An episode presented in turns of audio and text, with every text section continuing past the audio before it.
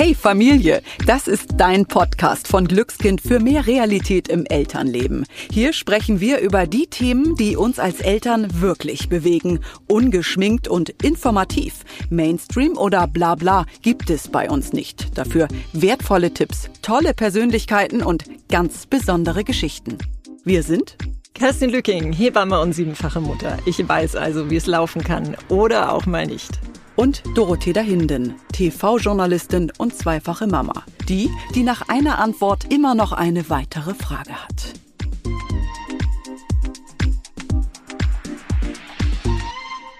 Dieses Thema ist extrem sensibel. Auch ich habe bei der Vorbereitung gemerkt, so ganz einfach geht mir das nicht von der Hand. Plötzlich kommen Erinnerungen hoch an Momente, die ich sage es mal ganz vorsichtig, für mich nicht so gut gelaufen sind. Momente, die auch ich lange Zeit danach mit mir herumgetragen habe und erst verarbeiten musste. Eine Geburt ist so intim, so persönlich. Wir zeigen uns verletzlich und sind in einer Ausnahmesituation. Wir möchten heute über das Thema traumatische Geburt sprechen. Diese Folge enthält wirklich sehr sensible Inhalte. Darauf möchten wir an dieser Stelle explizit hinweisen. Und deshalb entscheide du bitte, ob du in der psychischen Verfassung bist, sie dir anzuhören. Als Hebamme empfinde ich das Sprechen über dieses Thema übrigens extrem wichtig, denn indem wir darüber reden, was nicht gut oder gar traumatisch verlief und uns auch fachliche Hilfe holen, können wir nicht nur seelischen Ballast abwerfen, sondern auch Prozesse in der Geburtshilfe verbessern. Und uns geht es übrigens nicht darum, dass wir den Zeigefinger in dieser Folge erheben oder Schuldzuweisung machen. Im Gegenteil, mit dieser Folge möchten wir nicht nur betroffenen Müttern und ihren Partnern bzw. Partnerinnen helfen, sondern auch eine Brücke zur Geburtshilfe bauen. Wir möchten auch besprechen, warum es unter der Geburt eben zu Situationen kommen kann, die für werdende Eltern als traumatisch empfunden werden. Auch ihr Hörerinnen habt eure Erfahrungen mit uns auf dem Instagram-Kanal von DM Glückskind geteilt. Und an dieser Stelle ganz herzlichen Dank für eure anonymen Einblicke. Wir werden auf einige Geschichten von euch noch zu sprechen kommen. Für diese Folge haben wir die erfahrene Diplompsychologin Tanja Sahib eingeladen. Sie ist spezialisiert auf das Thema traumatische Geburt und arbeitet in Berlin bei der Beratungsstelle Familienzelt. Liebe Frau Sahib, hallo nach Berlin. Vielen Dank, dass Sie da sind und mit uns dieses sensible Thema besprechen. Ja, hallo nach Hamburg. Frau Sahib, das ist wirklich ein unglaubliches Thema. Wir merken schon, dass es an äh, Präsenz immer mehr zunimmt. In Deutschland kommen jedes Jahr ungefähr 800.000 Kinder zur Welt. Haben Sie einen ungefähren Überblick, wie viele Frauen davon tatsächlich von einem Trauma betroffen sind? Ich frage das vor dem Hintergrund, dass ich den Eindruck habe, dass er nicht gerade wenig und dass besonders zum jährlichen Roses Revolution Day die Emotionen besonders hochkochen und sich die Frauen zu Wort melden. Ja, letztendlich ist das ja eine positive Entwicklung, dass die Frauen endlich einen, einen Tag und einen Ort haben, wo sie das nochmal hin, hintragen können und sagen können, es ging mir nicht gut unter der Geburt oder ich war sogar schwer traumatisiert.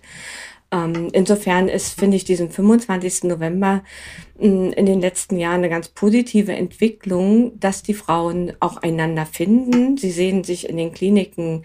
Eine hat eine Rose in der Hand und zittert und die andere auch. Und dann gehen sie aufeinander zu und gehen gemeinsam diesen Weg zur, zur Kreissaaltür oder wo sie die Rose ablegen möchten.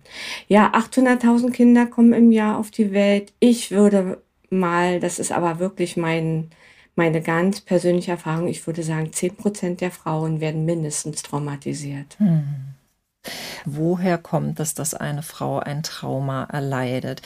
Ich würde gerne mal eine provokante These in den Raum schmeißen. Kann es vielleicht auch mit daran liegen, dass die Frauen mit einer falschen Vorstellung in die Geburt gehen? Also wenn ich jetzt mal so meine eigene Arbeit auch äh, reflektiere, ähm, äh, gerade wenn es um Geburtsvorbereitungskurse geht, da wird ja häufig die Pathologie vermieden, weil man keine Ängste schüren möchte. Wenn ich in die Buchhaltung Buchhandlung gehe und mir Bücher über Schwangerschaften und Geburten anschaue, es wird ja alles sehr blumig dargestellt. Und der neueste Trend, ähm, würde ich mal sagen, so seit vielleicht auch fünf Jahren, ist das Erstellen von Geburtsplänen. Ähm, die mit äh, Kursleiterinnen erarbeitet werden, wo man auch immer vom Idealfall ausgeht, was aber nicht immer mit der äh, bestehenden Klinikstruktur in Einklang gebracht werden kann. Also wo liegt der Hase im Pfeffer? Eine, eine traumatische Geburt unterscheidet sich nicht so sehr von anderen traumatischen Ereignissen. Mhm. Wie zum Beispiel ein Zugunglück oder eine, ein, ein Autounfall. Traumatische Ereignisse haben eine feste Definition. Sie werden von den Betroffenen als unvorhersehbare intensive Bedrohung, weil außerhalb ihres bisherigen Erfahrungshorizontes erlebt. Diese bedrohlichen Situationen treten meistens plötzlich auf und lösen bei den Betroffenen eine intensive Angst aus, die von absoluter Macht und Hilflosigkeit begleitet wird. Mhm. Das ist die Definition für Trauma. Mhm. Angst. Die gilt auch für ein Geburtstrauma dann. Also wenn genau. ich jetzt fragen würde, was ein Geburtstrauma ist, ist es genau das. Genau. Die gilt für sämtliche Traum Traumata.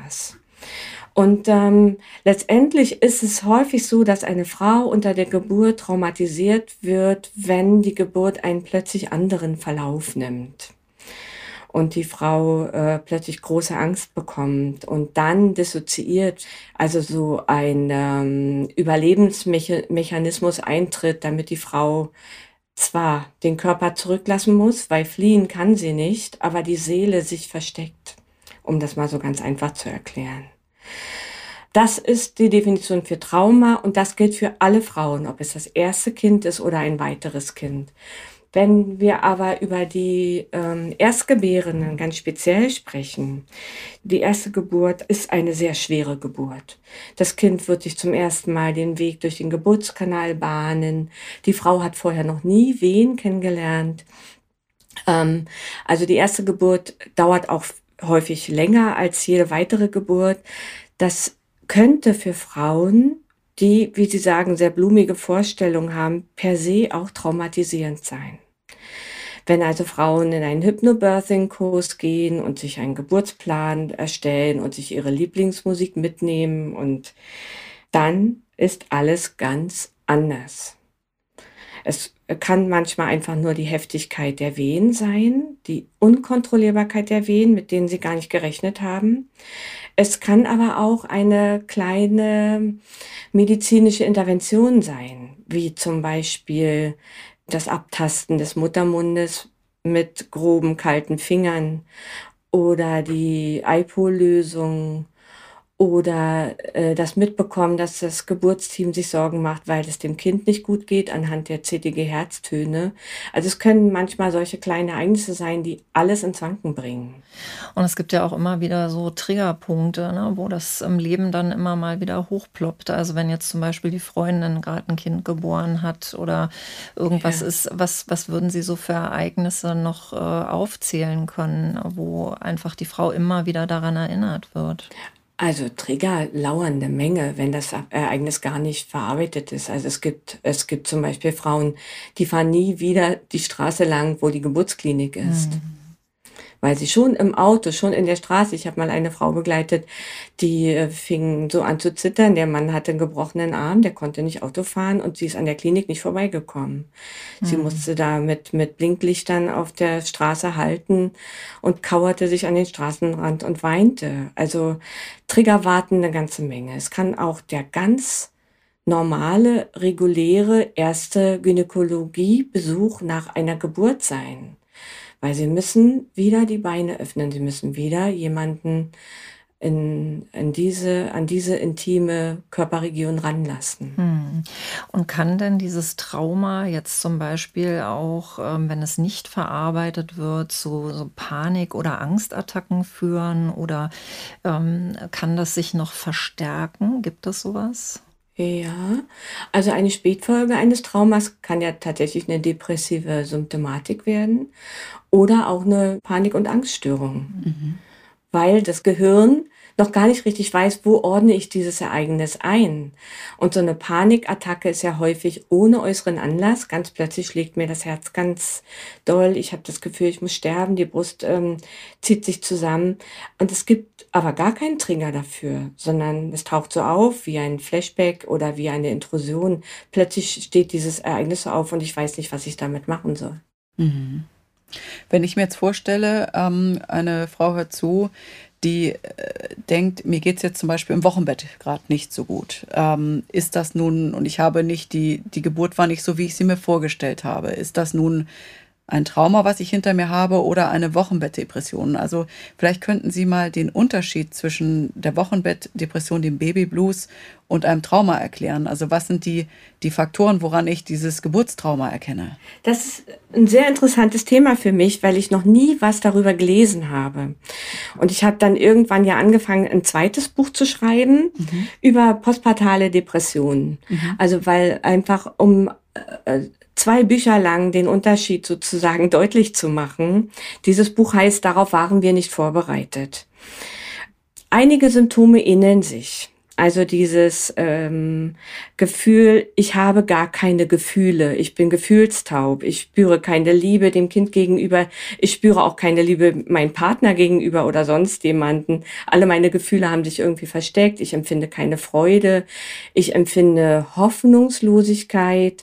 Das ähnelt sich bei einer posttraumatischen Belastungsstörung aber eben auch bei einer postpartalen, also einer Depression, die sich nach der Geburt eines Kindes entwickelt. Mhm. Mhm. Ähm, aber manches unterscheidet sich. Also die traumatisierte Frau sagt zum Beispiel, ich weiß, dass ich lieben kann. Ich komme da nur nicht dran. Mhm. Während die depressive Frau mh, mm, in einem Meer von undurchdringlichen Nebel versinkt. Also die depressive Frau kommt gar nicht ran an ihre Ressourcen in diesem Moment einer, einer äh, schweren postpartalen psychischen Krise, während die äh, Frau, die äh, traumatisiert ist, durchaus weiß um ihre Ressourcen. Nur das äh, Steckenbleiben in der traumatischen Situation verhindert, dass sie dass sie in der Gegenwart ankommt. Frau Saab, ich würde gerne mal wissen, wie läuft denn so ein Prozess ab, wenn eine Frau äh, merkt, sie ist traumatisiert, ähm, sie steckt so in der Gedankenschleife. Ähm, wann kommt so der Punkt, dass sie sich bei Ihnen meldet und wie ist dann der weitere Verlauf? Hm. Also wir haben ja in Berlin zum Glück über, über die vielen Jahre ein sehr gutes Netzwerk mit den äh, freiberuflichen Hebammen die Wochenbettbesuche machen. Und wir haben ja auch jahrelang die Hebammen geschult über den Berliner Hebammenverband. Die können sehr schnell erkennen, dass es der Frau nicht gut geht. Manche Frauen reden ja auch nicht darüber, ne? Sie mhm, wissen nicht, wird mein Gegenüber mir wirklich zuhören? Wird mein Gegenüber mich verstehen? Wird die Hebamme so reagieren wie mein Mann und meine Schwiegermutter, indem sie sagt, na, aber das Kind ist doch gesund, jetzt musst du mal nach vorne gucken. Mhm. Ein ein sehr schmerzhafter Satz. Also sie weiß ja noch gar nicht, wie bereit könnte die Hebamme sein, mir zuzuhören, wenn ich über die Geburt erzähle. Und ähm, es gibt aber Hebammen, die sagen, ich sehe, die geht's nicht gut und vielleicht möchtest du auch nicht mit mir darüber reden. Aber dann gibt es hier in Berlin einige Beratungsstellen.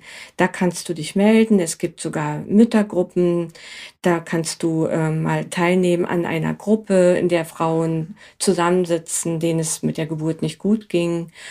Und ähm, letztendlich werden wir von sehr vielen Hebammen empfohlen. Ja, also ich erlebe das ja selber auch mit meinen Frauen. Ich habe immer so das Gefühl, es braucht wirklich äh, Anschubhilfe. Also ich muss als Fachfrau immer wieder nachfragen, hast du schon angerufen, kann ich dich noch unterstützen? Das, äh, man muss ja wirklich einen, einen, gewaltigen Schritt machen, um sich überhaupt erstmal zu trauen, zum Telefonhörer zu greifen, sie anzurufen. Was wäre denn da so ein bisschen der Mutmacher auch von Ihrer Seite, ähm, dass Sie sagen, Frauen, meldet euch, euch, habt keine Angst, wir kümmern uns. Also wie läuft das so ab? Also erstmal glaube ich ja daran, dass sich jede Frau erst dann meldet, wenn sie bereit dafür ist, mhm, darüber ja. zu reden. Mhm. Und da, da können, da kann Zeit ins Land gehen. Was würden Sie sagen, wie viel? Was ist so? Ähm ja, mindestens drei, vier Monate. Also eine Frau, die gerade im Wochenbett ist oder aus dem Wochenbett herauskommt, die ist ja noch so schutzlos. Der Körper war, hat sich gerade so geöffnet, die Seele ist noch so verletzlich. Also sie wird, äh, sie wird zu sehr Angst haben, dass sie retraumatisiert würden, werden würde, wenn sie darüber jetzt schon spricht. Also ich würde sagen, der früheste Zeitpunkt ist vier Monate, mhm. vier, fünf Monate. Mhm. Und ähm, ich habe ja im letzten Jahr eine sehr berührende Erfahrung gemacht. Eine Journalistin aus einer Berliner Zeitung hat einen Artikel über unsere Beratungsstelle geschrieben. Und danach meldeten sich viele Frauen, deren Geburten schon Jahrzehnte zurückliegen, mhm. äh, die aufgrund dieses Artikels sagten, jetzt ist der Zeitpunkt gekommen. Jetzt weiß ich, da gibt's Ansprechpartnerinnen, die glauben mir, die hören mir zu. Da sagen Sie was, was Entscheidendes gerade, die glauben mir. Also das finde ich gerade so beim Zuhören so, so schlimm. Hm. Wenn offenbar Menschen einem nicht glauben. Also die, das ist ja auch, natürlich ist das höchst subjektiv auch, ne? Und das hat ganz viel mit meiner Persönlichkeit zu tun, was ich da erfahre, einfach in dieser sensiblen Situation. Aber das scheint ja dann ein Riesenfaktor zu sein. Also dieses, mir glaubt niemand, ähm, auch vielleicht Sätze wie, das ist ganz normal, so eine Geburt tut weh zum Beispiel, auch ja jetzt gerade vielleicht auch von der älteren Generation oft und wahrscheinlich auch Verdrängung und Scham, oder? Ja, also Scham und Schuld spielt natürlich eine große Rolle mm, sich dem Trauma richtig zu nähern. Ne? Die Frauen, wie immer bei traumatischen Ereignissen, haben ja äh, sage ich mal, sehr paradoxe Schuldgefühle. Also eine Frau, die nachts auf der Straße vergewaltigt wird, fragt sich äh, die ganze Zeit, wieso muss ich diesen Weg lang gehen? Mhm. Und eine ähm, Frau, die unter der Geburt traumatisiert ist, die fragt sich, warum bin ich in diese Klinik gegangen? Wieso habe ich die Hebamme nicht rausgeschickt? Wieso bin ich nicht noch rechtzeitig davon gelaufen? Also ähm, so ganz paradoxe Scham- und Schuldgefühle sind ja auch Teil der Traumaverarbeitung. Wenn wir jetzt mal auf die Ursachen eines Traumas kommen, wie ist, also ich kann mir vorstellen, dass die Spannbreite sehr groß ist. Vielleicht können wir da mal reingehen. Zum einen mit Ihnen, Frau Sahib, und auch mit dir, Kerstin. Du hast ja auch die Erfahrung mhm. gemacht ähm, in deinen Nachsorgen als Hebamme. Das können vielleicht Worte sein, die ich höre. Das können Körperlichkeiten sein? Also wie breit ist diese Spannbreite da für ein Trauma? Also tatsächlich müssen wir hier über ähm, nicht erfüllbare Erwartungen reden. Mhm. Ne? Also manche Frauen, die Erstgebärenden, haben Erwartungen an die Geburt, dass sie ein Ereignis unter vielen sei, was man mit viel Fleiß und Kraft genauso lösen kann wie, wie die Abiturprüfung um das mal jetzt so ein bisschen salopp zu sagen. Also diese Generation junge Frauen hatte das Glück, sehr selbstbestimmt groß zu werden. Und Geburt ist häufig das allererste Ereignis, wo sie erleben, dass es nicht in ihrer Hand liegt, wie, wie das Ereignis sich entwickelt. Oder dass sie alles gegeben haben und trotzdem ähm, ist die Geburt anders verlaufen, als sie sich das erwünscht haben. Das könnte ein großer Themenkomplex sein. Der andere Komplex könnte sein, dass ähm, bestimmte Interventionen nicht feinfühlig genug mit den Frauen abgesprochen werden. Da, also, dass die Klinikstrukturen auch den Geburtshelfern nicht erlauben, ähm, ausreichend zugewandt äh, zu den Gebärenden zu sein. Damit will ich auf keinen Fall den Geburtshelfern die Schuld geben, sondern das sind ja sehr häufig ganz andere strukturelle Probleme. Die Ökonomisierung der Geburtshilfe, die ähm, Abrechnungspunkte, die die ähm, diese Fallpauschalen, die zum Beispiel sechs Stunden für eine Geburt vorgeben, aber eine Erstgebärende hat vielleicht eine 30-Stunden-Geburt. Was könnte noch traumatisierend unter der Geburt sein? Die Heftigkeit der Wehen. Weil zum Beispiel bei eingeleiteten Geburten, wenn die Frauen über Termin gegangen sind und die ähm, Geburtswehen zum Beispiel ausgelöst durch Zytotec oder durch den Oxytocin-Tropf, äh, ganz anders sind als eventuell natürliche Wehen gewesen wären dass die Wehen, dass es so, eine, so einen Dauerwehenkrampf gibt, dass die Frauen kaum noch atmen können. Dadurch, dass sie nicht richtig atmen können, ist auch die äh, Versorgung des Kindes mit Sauer, Sauerstoff schlechter und äh, dass letztendlich eine eingeleitete Geburt eine Kaskade der Intervention nach sich zieht, die mit einer sekundären Sektion endet. Kerstin, was sind so klassische Situationen, die du mitbekommst als Hebamme? Was erzählen dir die Frauen? Also häufig sind das so äh, Kommunikationsstörungen, äh, finde ich. Äh, nur so Sender, Empfänger, das klappt irgendwie nicht. Und äh, häufig fühlen sich die Frauen überrumpelt. Also ein klassisches Beispiel, das CTG läuft, die Frau liegt im Vorwehenzimmer, es kommt jemand rein, Arzt, Ärztin, Hebamme sagt, das CTG ist schlecht, äh, wir müssen jetzt ganz schnell eine Notsektion machen. Die Frau wird nicht aufgeklärt, sie fühlt sich überrumpelt, sie kann sich dazu nicht mehr äh, äußern äußern. Ähm, oder aber auch, dass so in einem Tonfall mit der Frau gesprochen wird, dass man sagt, das ist ja einfach echt nicht passend. Ne? Also eine Frau unter der Geburt anzusprechen mit Püppi, Süße, Kleine, Kleine, das wird schon, ja, und äh, stell dich mal hier nicht so an und wir sind noch lange nicht am Ende. Ja, wie willst du äh, drauf sein, wenn du, äh, wenn das Kind äh, kurz davor ist, geboren zu werden? Also ich finde, das ist eine Geburtshilfe, die es heute einfach nicht mehr äh, geben darf darf. Und was ich ganz, ganz wichtig finde, ist einfach, dass man miteinander kommuniziert. Und das sage ich den Frauen auch immer, wenn ihr in die Klinik kommt, zu uns in den Kreissaal, ihr habt Zeit, mit der Hebamme zu sprechen, die mit euch, die euch aufnimmt, die euch untersucht, die ein CTG mit euch schreibt.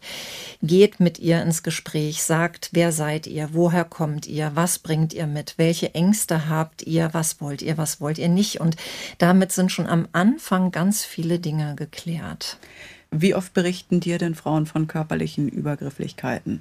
Naja, das sind gar nicht so wenige. Also ähm, der Klassiker ist äh, tatsächlich auch so die iPol-Lösung. Ja? ja? da befindet halt einfach eine äh, Ärztin, Arzt darüber, jetzt ist der geeignete Zeitpunkt, äh, dass das Kind zur Welt äh, zu kommen hat und popelt da einfach am Muttermund rum. ohne Vorwarnung. Einfach, ohne Vorwarnung und was natürlich sehr schmerzhaft ist. Und was ich tatsächlich schon öfter hatte, ist, dass die Frauen mich danach anrufen und sagen, du, ich bin völlig von der Rolle, weil ich habe wahnsinnige Schmerzen, ich kann noch nicht mal mehr laufen und äh, ich, äh, ich bin nur am Weinen, ja.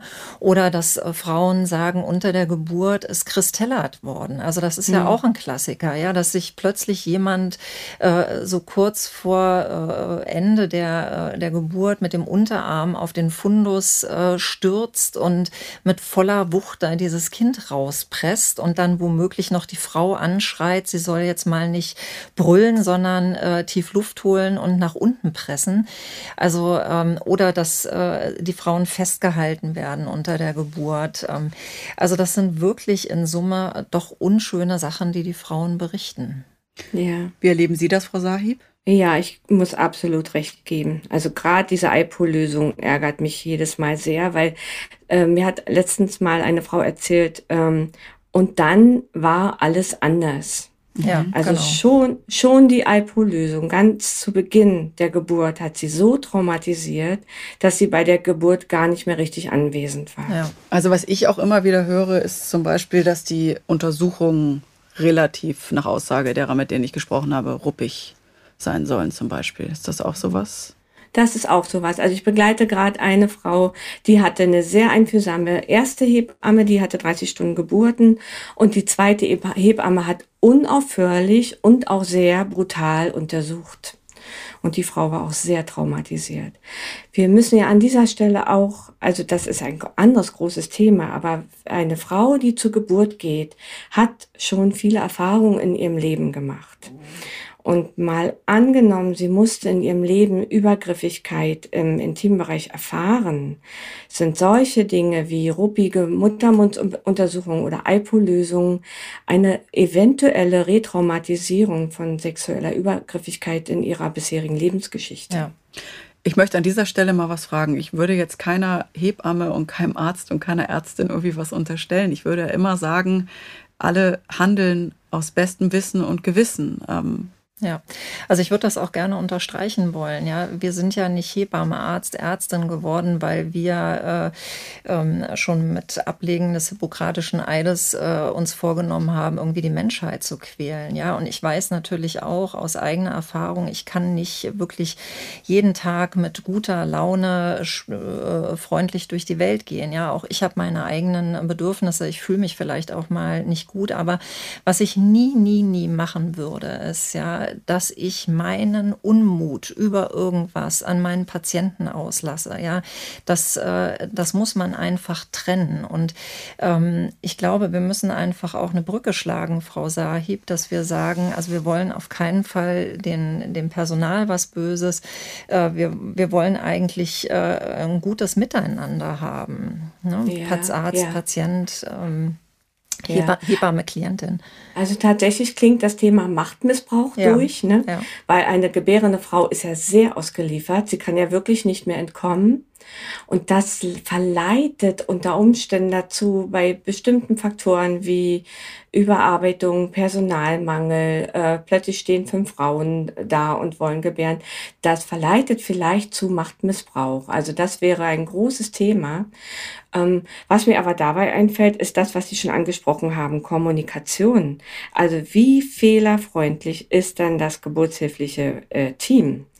Werden bestimmte Situationen nochmal nachbesprochen. Ähm, dokumentieren die Hebammen, wenn eine Frau durch eine übergriffige, in drei Minuten von der Oberärztin reinstürmende Sauglockengeburt gemacht wird, dokumentiert die Hebamme, dass die Frau an dieser seitdem traumatisiert ist. Ja. Also das erlebe ich äh, tatsächlich doch häufiger mal, dass solche Sachen nicht dokumentiert werden oder dass eben auch in den Berichten drin steht, die Frau ist nicht kommunikativ, was ja wirklich auch schon eine sehr starke Wertung äh, gegenüber der äh, Frau einfach darstellt. Ja, also ich möchte sowas einfach nicht mehr lesen in, in Geburtsberichten. Ich auch nicht. Und, und ich muss noch dazu das sagen. Das steht da tatsächlich drin. Ja, ich bin gerade völlig erstaunt. Ja. Was? Ja. Also aber dann übergebe ich ja meine, also da übergebe ich ja alles den Ball sozusagen ja. dem Menschen gegenüber. Ja, natürlich. An eine ausgelieferte äh, Frau, die eventuell schon dissoziiert ist. Wow. Also ähm, ich rede mal über das Dissoziieren. Ja, mhm. Wenn ein Mensch übermäßige Angst empfindet und sich sehr, sehr bedroht fühlt und der Situation nicht entkommen kann, dann wird er den letzten Ausweg wählen und wird den Körper zurücklassen, ähm, und einfach nicht mehr da sein. Mhm. Mit dem, mit den Sinnen, mit dem Kopf einfach nicht mehr da sein. Stellen wir uns vor, die Frau ist durch bestimmte als Gewalt empfundene Interventionen traumatisiert, die ist tatsächlich in Anführungsstrichen nicht mehr kommunikativ, weil sie gar nicht mehr da ist. Mhm. Und weil das für Geburtshelfer auch sehr schwer zu unterscheiden ist, ist das eine, also auch eine Frau, die auf eine sehr gute Weise gebärt, ist auch nicht richtig da, weil sie so nach innen schaut. Mhm. Wie, wie geht es ähm, meinem Kind? Öffne ich mich auf gute Weise? Ne? Aber diesen Unterschied zwischen eine Frau ist gut in sich drin, weil sie auf eine gute Weise gebärt, oder eine Frau hat sich in sich zurückgezogen, weil das alles so schrecklich ist, dass sie glaubt, sie überlebt das nicht diesen Unterschied ähm, ist für Geburtshelfer, glaube glaub ich, auch manchmal sehr schwer zu erkennen. Mhm. Und es braucht so ein gewisses Handwerkzeug, die Frauen aus den Dissoziationen wieder rauszuholen. Also zu sagen, Frau Schulz, schauen Sie mir mal in die Augen. Sehen Sie mich, ich bin die Hebamme. Mhm. Heute ist Mittwoch, der äh, 5. Januar. Sie sind im Kreissaal der Geburtsklinik so und so. Ähm, also es ist gar nicht so schwer, jemanden wieder zurückzuholen. Aber dafür muss man ausgebildet sein, oder? Ja, oder wissen, wie wichtig Kommunikation ist. Ein Satz, der jeder Frau hilft, ist, ich passe ab jetzt auf sie auf. Ja, absolut. Und manche Frauen haben das Glück, dann diesen Satz vom Anästhesisten zu hören, wenn sie zum OP-Saal gefahren werden. Und sie erzählen mir dann immer, was dieser Satz mit ihnen gemacht hat. Sie waren wieder da, sie waren wieder Teil des Geschehens, sie waren nicht mehr ein Gefäß, aus dem nur ein Kind herausgepresst oder geschnitten werden wird. Also so ein Satz, hier bin ich, ich passe auf sie auf, ich begleite sie, kann kann so viel schwere Traumafolgestörungen vermeiden. Da hatte ich auch jemanden bei mir im OP, im, ähm, als ich den Kaiserschnitt hatte, den ersten, der hat mir auch die Hand gehalten. Ich glaube, es war ein Krankenpfleger. Und der hat mit mir gesungen oder mir eine Geschichte erzählt. Ich weiß gar nicht mehr, was es war, aber der hat mich so dermaßen, also nicht nur wirklich physisch an die Hand genommen, sondern auch wirklich seelisch. Und das hat mir so viel Kraft gegeben, weil ich meinen Fokus auf ihn richten konnte mhm. und eben nicht ja. darauf, dass jetzt geschnitten wird. Ja, toll, ne? Und das ist so einfach eigentlich, ne? Du musst einfach zugewandt sein. Ja. Also ich, äh, ich finde das auch immer spannend, wenn ich äh, meine Kliniksprechstunde habe. Die Frauen haben tatsächlich schon allein vor dieser Kliniksprechstunde Angst, wo ich dann immer, also ne, ich stelle mich erstmal vor, sage ich bin Hebamme Kerstin und schön, dass Sie da sind. Ähm, ich äh, mache das jetzt hier mit Ihnen. Sie brauchen keine Angst haben. Und in dem Moment, wo ich so sage, Sie brauchen keine Angst haben, merke ich wirklich schon, wie die Gesichtszüge sich entspannen. Und das ist eigentlich genau das, was Sie sagen. Ja, es ist alles eigentlich total einfach. Ja, den Patienten mitzunehmen, aufzufangen und sagen, wir sind für dich da. Aber wie könnte denn das dann auch in der Realität wirklich mehr werden? Weil wir haben ja jetzt auch viele Zuschriften bekommen, darüber haben wir eingangs gesprochen, von ähm, Zuhörerinnen und Followerinnen, die eben auch Dinge erlebt haben, die sie uns geschildert haben, die ja auch nicht schön waren, die sich ausgeliefert gefühlt haben. Also wie kann das denn auch dann Praxis werden? Ich begleite zurzeit sehr viele Frauen äh, während der Folgeschwangerschaft nach einer ersten traumatischen Geburt. Und da nehme ich den Partner so ganz anders mit ins Boot, als es vielleicht vorher geschehen ist. Also ich, ich erinnere mich zum Beispiel, mein Sohn hat erzählt, als er sein erstes Kind bekam im Geburtsvorbereitungskurs, haben sich die Männer darüber unterhalten, als die Hebamme nicht dabei war, was sie jetzt für ein Familienauto brauchen. der Auftrag war, sie sollen darüber reden, was sie glauben, was während der Geburt wichtig ist. Also äh, sie sind gar nicht richtig ähm, ja. auf ihre Rolle vorbereitet worden. Und das kann bei einer nächsten Geburt ganz anders sein.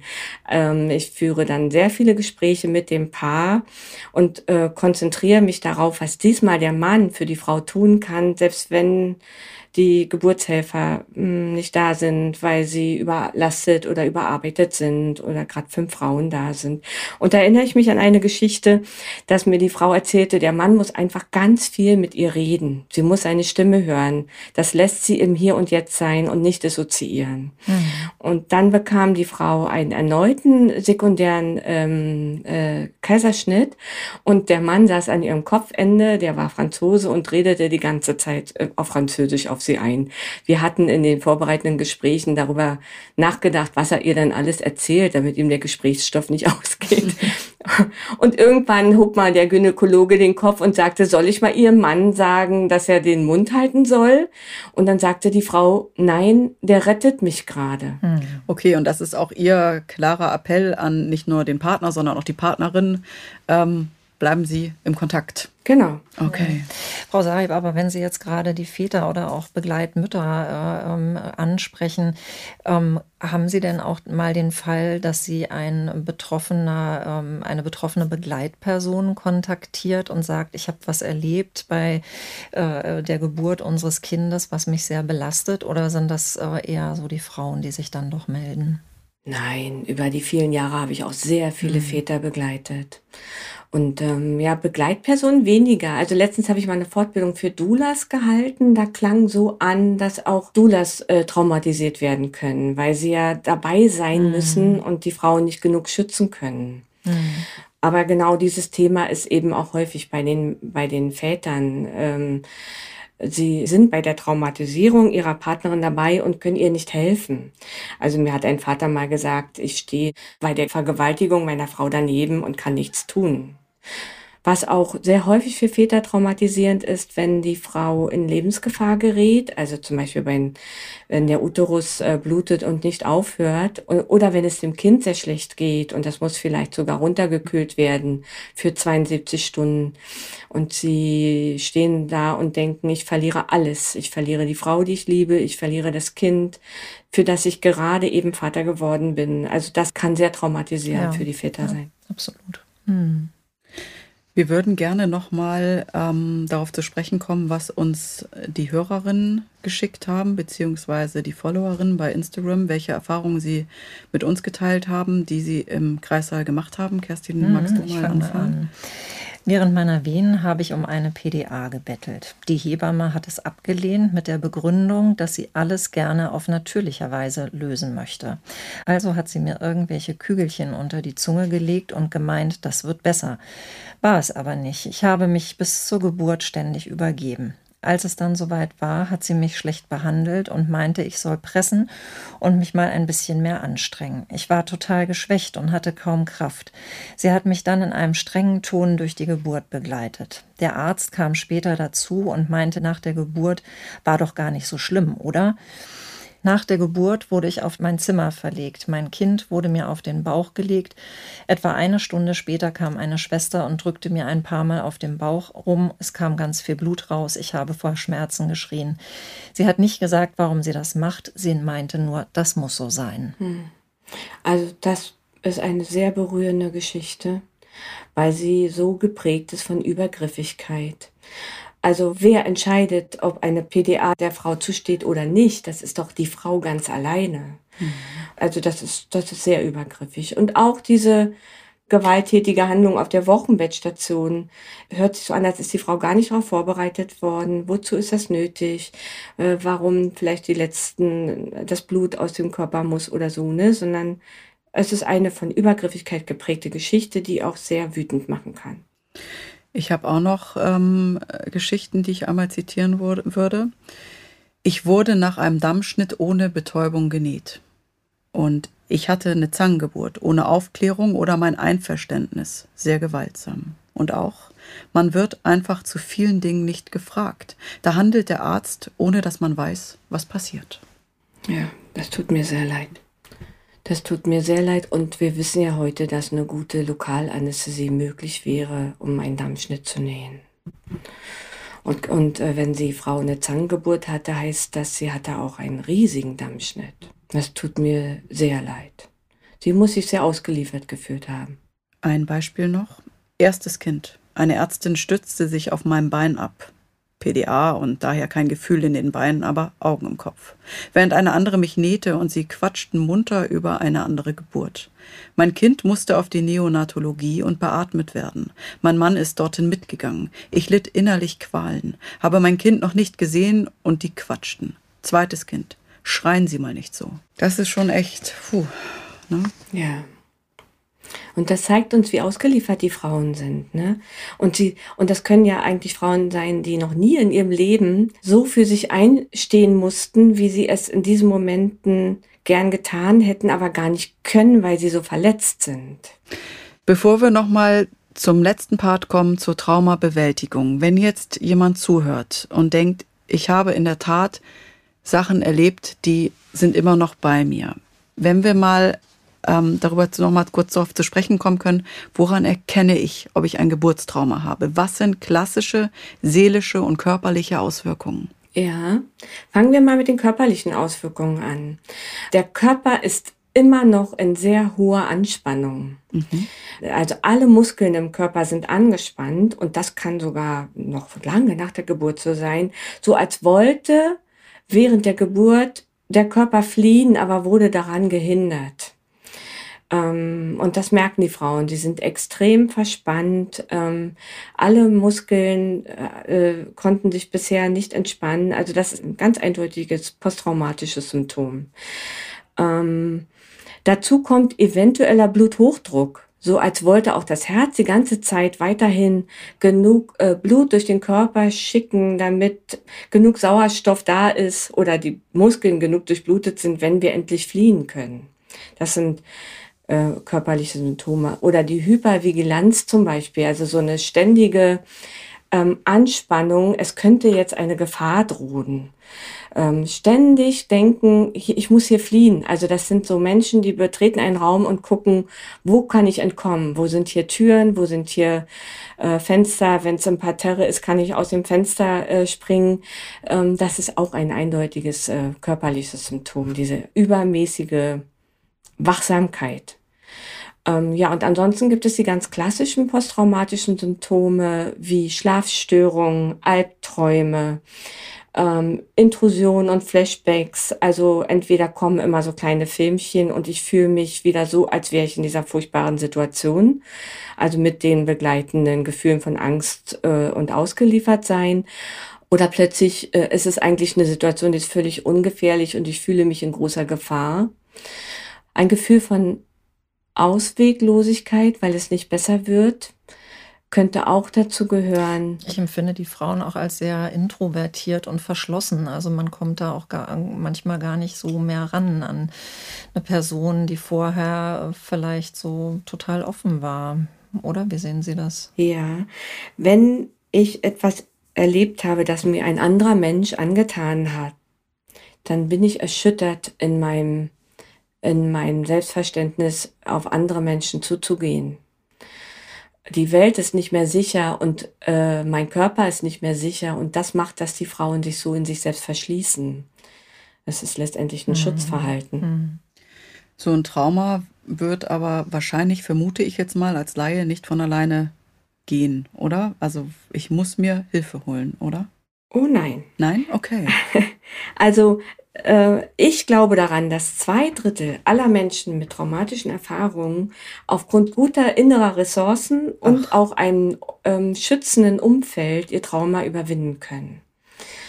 Ähm, und nur ein Drittel muss sich Hilfe suchen. Also diese ganzen posttraumatischen Symptome, die ich eben genannt habe, wie äh, Ruhelosigkeit, Schlaflosigkeit, Albträume, äh, Flashbacks, die, die gehen bei den meisten Menschen, also bei zwei Drittel aller Menschen, allmählich von alleine zurück. Und wenn die aber länger anhalten als äh, drei bis sechs Monate, dann sollten sie sich Hilfe suchen. Hm.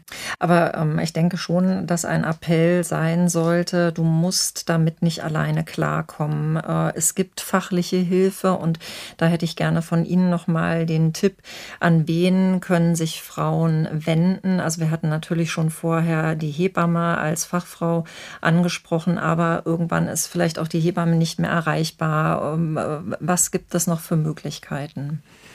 Ja, es gibt ja in jeder Stadt äh, bei so und so viel tausend Einwohnern die Pflicht, eine Schwangerenberatungsstelle einzurichten. Und ich finde, die Beratungsstellen, die hatten zwar bisher eher vielleicht nicht dieses Thema traumatische Geburt so auf dem Schirm, aber auch da hat sich in den letzten Jahren viel getan. Ich äh, fahre ja auch manchmal nach Mecklenburg-Vorpommern oder Letztens war ich mal in der Stadt Marburg, um Schwangerenberatungsstellen für dieses Thema traumatische Geburt ein bisschen aufmerksamer zu machen und ihnen auch was in die Hand zu geben, ähm, Frauen zu begleiten. Also es gibt schon viele, viele Beraterinnen, für die das auch ein Herzenswunsch ist bei diesem Thema, Frauen gut zu begleiten. Und wenn jetzt eine Frau gerne sich beraten lassen möchte, aber vielleicht Scheu hat vor irgendwelchen Kosten, die auf sie zukommen, äh, ist das äh, auch eine Krankenkassenleistung oder wie wird das gehandhabt? Also natürlich äh, kann das eine ganz normale psychotherapeutische Leistung sein, die über die Krankenkassen bezahlt wird. Nur die Frage ist, äh, ich weiß nicht, wie das in anderen Städten ist. Also mir fällt jetzt hier mein Berlin und aber auch Hannover ein. In Hannover gibt es ein Netzwerk für Beraterinnen. Und in Berlin gibt es auch ein Netzwerk für Gynäkologie und Geburtshilfe heißt das, glaube ich. Ein Netzwerk zwischen Gynäkologen, Hebammen, Psychotherapeutinnen und Beratungsstellen.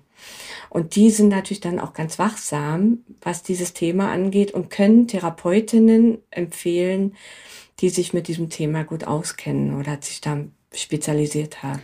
Und ansonsten gibt es auch noch Websites, ne, wie gerechte Geburt oder auch wenn wir den Roses Revolution Day googeln, wo es auch Hilfe gibt. Genau. Und dann gibt es aber auch die Motherhood-Organisation, mhm. eine Elternorganisation, die ja maßgeblich jetzt dazu beigetragen hat, dass die neuen S3-Regelungen einer vaginalen Geburt überarbeitet wurden und da so Worte reingeschrieben haben wie auf die Frau bezogen, in Kommunikation mit der Frau.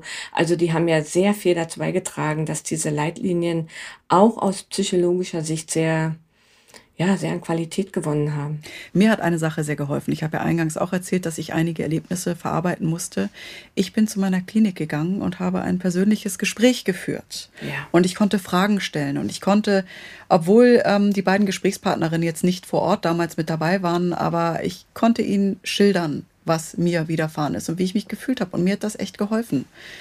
Das empfehle ich sehr häufig. Das empfehle ich sehr häufig, aber erst dann, wenn die Frauen selber nach mehr Informationen suchen oder auch die, die das Gespräch suchen. Das kann manchmal zu früh sein. Und ähm, ich bin auch in den letzten Jahren häufig mitgegangen in die Klinik als Schutzperson, wenn sie das Gefühl hatten, der Partner kann sie nicht ausreichend schützen in dem Gespräch. Ähm, was auch sehr hilfreich ist, ist den Geburtsbericht anzufordern und den nochmal mit jemandem durchzusprechen, entweder mit der niedergelassenen Gynäkologin oder auch mit einer Beraterin.